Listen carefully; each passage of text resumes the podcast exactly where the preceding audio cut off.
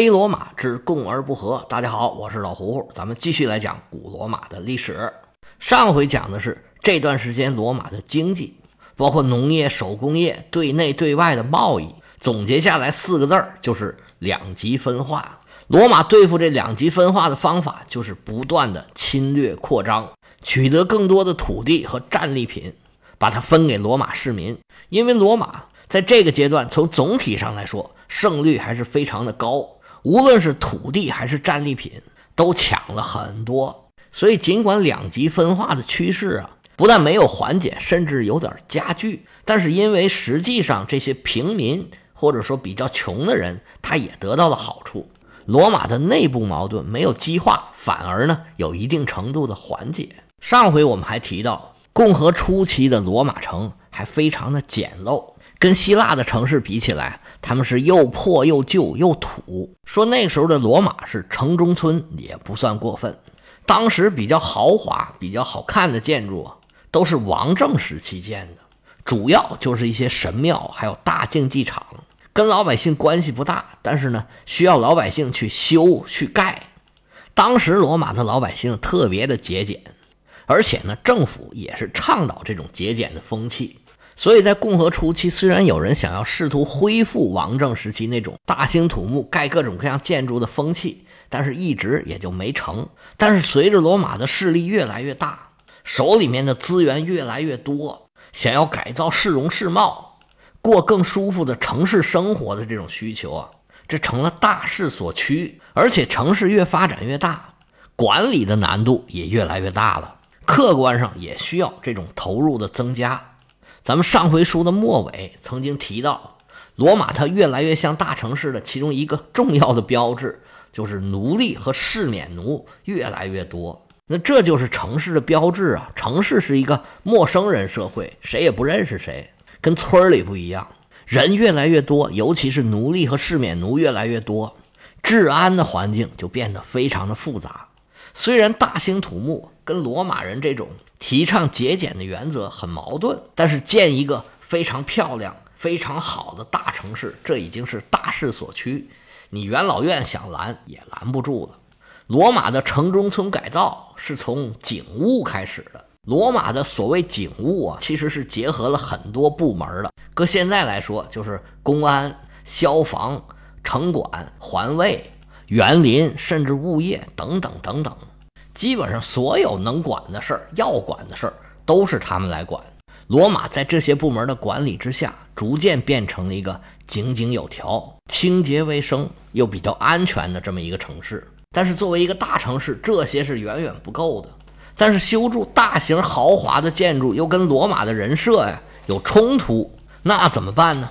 在这个时候。罗马出现了一个伟人，可以说是这个阶段罗马最伟大的一个人。他的一系列作为对后世的罗马有着非常重大的影响。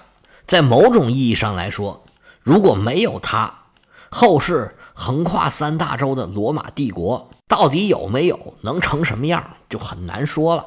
这个人呢，名叫阿比乌斯·克劳迪乌斯。我们在前文书曾经反复提到过这个人。他就是那位双目失明，在皮洛士派使者跟罗马元老院谈判的时候，他让人抬着自己到元老院，痛骂想要谈判的这些元老，说出那句掷地有声的话，就是外国军队在意大利，罗马人坚决不谈判。就是这位老先生，您从他的名字也可以看得出来，他是一个旧贵族，克劳迪乌斯家族是罗马最显赫的家族之一。克劳迪乌斯家族出的名人，这不计其数。当然了，有好的也有坏的，什么样的都有。其中一个反面典型就是这位阿皮乌斯·克劳迪乌斯的祖爷爷，跟他这名儿是一样一样的，是石头政治时期那个石头的领袖，后来被赶下台，被流放了。这个具体的内容，你可以听一听我前面的书。可能听到这儿，前面的书都已经忘了吧？没事啊，听我这个书。记不住人名，记不住情节都很正常。想不起来了，可以回去找一找。你也可以在底下留言问我。我要是能想起来呢，我就给你回答。也可能我也想不起来了，那我就再查查。我不至于查不到吧？这扯远了，咱们再说回来。这个阿比乌斯啊，他虽然出身于旧贵族，但是他废除了原来那种只有业主，就是你只有有地才能获得罗马公民身份的这种对平民的限制，而且对原来的这些制度做了很多的改革。他还是一个文化人，罗马的法学、雄辩术、诗歌和文学都脱不开他的影响。他的法学著作叫做《诉讼法大全》。这对罗马法学的研究有很大的贡献。后世还流传着他的演讲词，以及他记录的《毕达哥拉斯名言录》。他甚至还改造了拉丁字母，但是他并不是一个民主派。后世的历史学家评价他更像一个专制的君主，有点像塔克文和凯撒。就从咱们刚才说的他在元老院里面的表现，可以说对皮洛士的打击是决定性的。在这儿，你怎么也看不出他是一个文人，更像一个战士。不但是战士，而且是那种大帅、统帅。在元老院里，他这句话一出，那叫一锤定音，就再也没有人敢说一个不字了。你要没点威望，没点气场，那是做不到的。关键是人家说的确实对，确实有道理。从前面的这些事儿来看，他就非常非常厉害了。不过，阿皮乌斯·克劳迪乌斯最大的贡献。还不是上面这些，而是他创造了一种新的玩法，新的范式。这个范式呢，有的朋友可能已经想出来了。我们以前曾经提过，在第一次萨莫奈战争结束之后，当时担任监察官的阿皮乌斯就提出来：现在我们罗马打了大胜仗，有了这么多钱，要拿这个钱呢去修一条大路。这个路既可以军用，也可以民用。打仗的时候。可以通过这条大路快速的输送兵力，平时就可以拿它在走路啊。要想富，先修路嘛，少生孩子，多种树。现在不行了，得多生孩子，多养猪。十年树木，百年修路啊。这修路是事关国计民生的大事儿，对每个人都有好处。我们罗马人不讲那个奢华的，但是修路是必须要修的。罗马人一听这话是豁然开朗啊，对呀。修路修堡垒，就是给意大利的其他国家拴上层层的枷锁，以后打仗都能打赢了，这多好啊！而且对罗马的这些执政官来说，打仗获得的这些战利品到底归谁，这是很有疑问的。有的人就自己给眯下了，中饱私囊了；有的人说应该归国家。但是你到底拿了多少战利品呢？其实你不管拿多少战利品，老百姓都有个疑问，都有个问号在这儿。你是拿多了拿少了都不合适，但是你不拿好像又不合适。那仗也不是白打的，每个士兵都分到战利品，你这个将军不分不合适啊。阿皮乌斯想的这条妙计，可以说是让所有人都获益的一个方法。打仗回来获得了战利品，你拿出来修这个公共设施，那么要用你的名来命名的。阿皮乌斯提议修的这条。阿皮亚大道，那就是用他的名字阿皮乌斯来命名的。以后等修的差不多的，我们还要用专题来讲这个罗马大道。这些大道啊，都是有人名的，谁拿钱修的，就用谁的名字来命名。这对这些豪门望族出身的这些执政官，还有领兵打仗的罗马将军来说，这是太有吸引力啊，可以名垂青史啊。而且呢，你拿出一部分钱来。自己眯多少，老百姓就睁一眼闭一眼了。而修了这些基础设施，老百姓是看得见、摸得着，能为每个人带来好处。那打仗的那个人啊，他心里面就觉得我打这个仗打得值，为罗马的这些武力扩张找到了合理性。阿皮乌斯把这个开关一打开，罗马人就开始一发而不可收拾。阿皮乌斯修完了这条路之后。又修了一道引水渠，这都是开罗马风气之先的。打这儿以后啊，修道路的、修广场的、修剧院的、修浴室的等等等等，罗马的各种建设就开始按照这种模式来运行。我们之前曾经讲过，罗马人在跟皮洛士打的最后一仗，缴获了很多的战利品，其中就有大象。而其他的战利品给卖了之后呢，又修了一条引水渠。而在这之前呢，阿皮乌斯本人在台伯河的支流重新修了一条河道，改善了当地的洪涝状况，而且呢，多出了很多的耕地。这条河道一直到现在都还在使用。而阿皮乌斯本人呢，也在这块新产生的耕地里头拿了一块做自己的农庄。这种奖励啊，罗马人当然是没有任何的意见。罗马人这种拿战利品修基础设施的做法，比希腊人拿来修神殿明显是高了一个维度，也让罗马人呢站得更高，有更广阔的视野。借着阿皮乌斯的这股春风，罗马人逐渐认识到啊，生活可以过得更好一点日子过得更舒服一点可以把城市装点得更漂亮一点而且罗马是连战连捷。手里面有大把钱，你不让他花，那是多难受啊！虽然有罗马的防奢侈的法律，但是每个人都想让自己的生活过得舒服一点罗马人也是要面子的嘛。于是这个时候啊，从个人开始，整个罗马开始了翻新和改造。原来呢，罗马人就是土房子、木屋顶。到了皮洛士战争时期啊，整个罗马基本上都是砖石结构的建筑了，而且逐渐出现了各种各样的装饰，其中最多的就是所谓的罗马柱。我们装修房子的时候，经常会听说，哎，搞个罗马柱吧。这罗马柱是罗马跟希腊人学的，这个时候就已经比较普遍的开始出现了。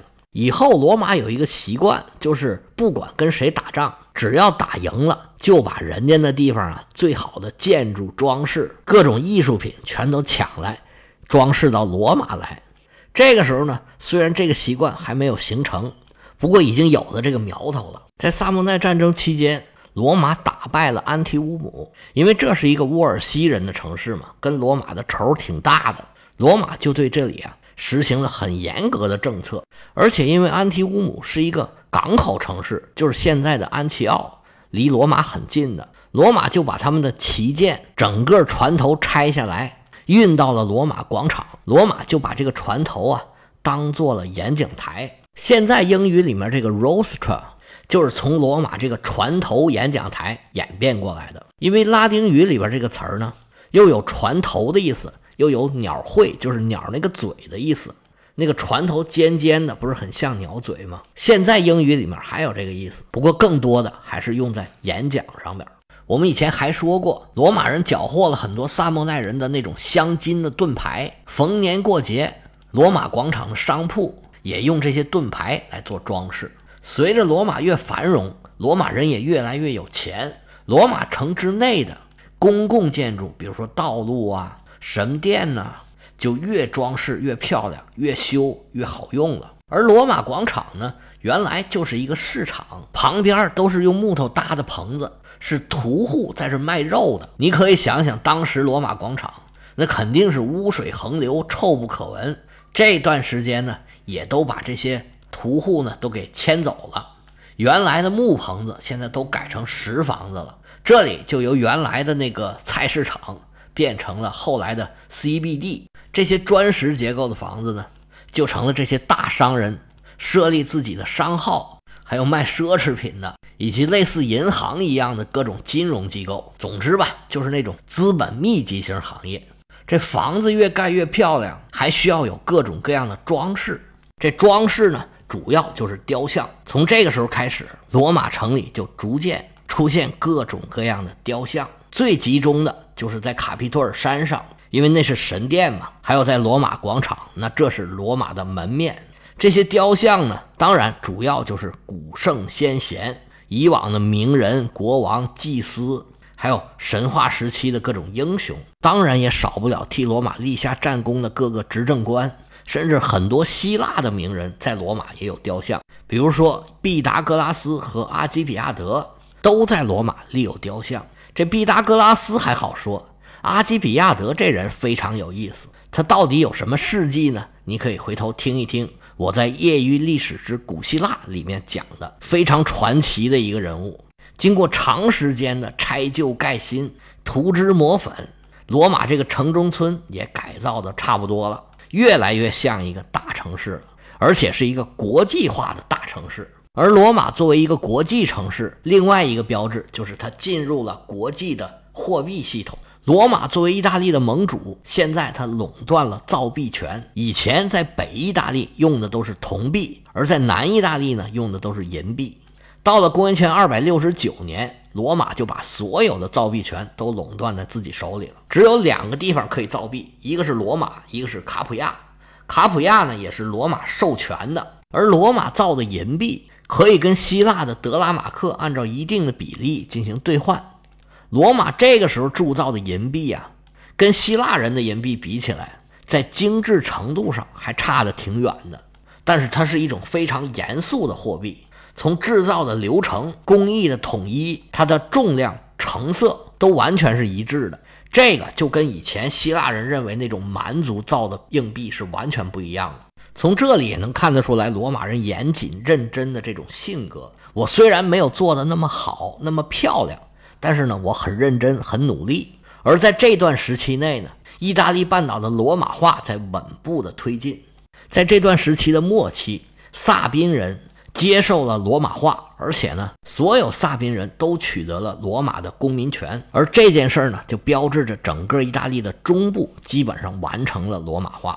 不过，罗马似乎在故意维持着拉丁民族和其他民族之间的一个距离。当时，坎帕尼亚曾经一度想把拉丁语作为官方语言，但是罗马呢没同意。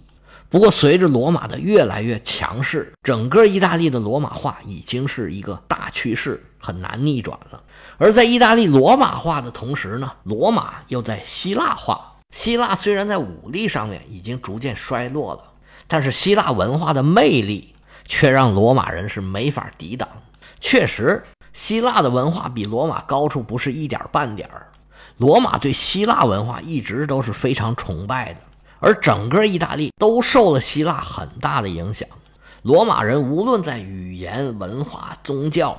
甚至生活方式上都受到了希腊的方方面面的影响。我们以前曾经说过，罗马在竞技场上专门为马赛利亚人留了一个座位，而后来呢，这个座位呢就成了希腊贵宾席。罗马原来的方言土语受到希腊人的影响，逐渐的就文雅起来了。甚至罗马人起名字都喜欢起跟希腊有关系的名字，尤其是上流社会。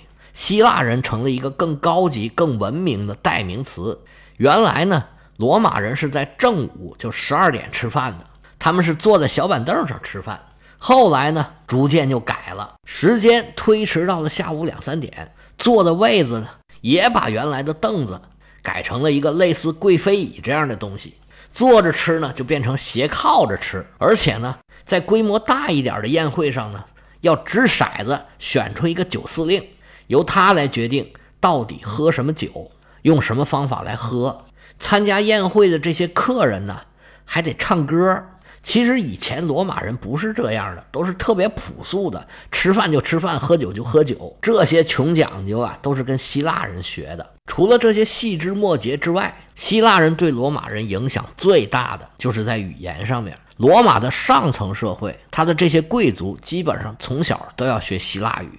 就算不能像母语那样，但是掌握的程度也都是不错的。所以，希腊虽然在政治、军事方面已经不复当年之勇了，但是在知识、文化、艺术这些领域，仍然是遥遥领先。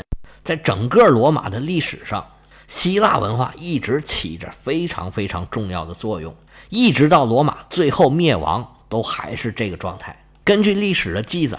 皮洛士的高参就是基尼亚斯，当时出使到罗马，在元老院跟罗马人谈判的全过程都没有用翻译，意思就是所有元老院的人都能听懂他在说什么。由此可见啊，罗马的希腊化之深。那罗马受希腊影响这么深，有没有改变他们的个性、他们的民族性格呢？这个呀，咱们下回接着说。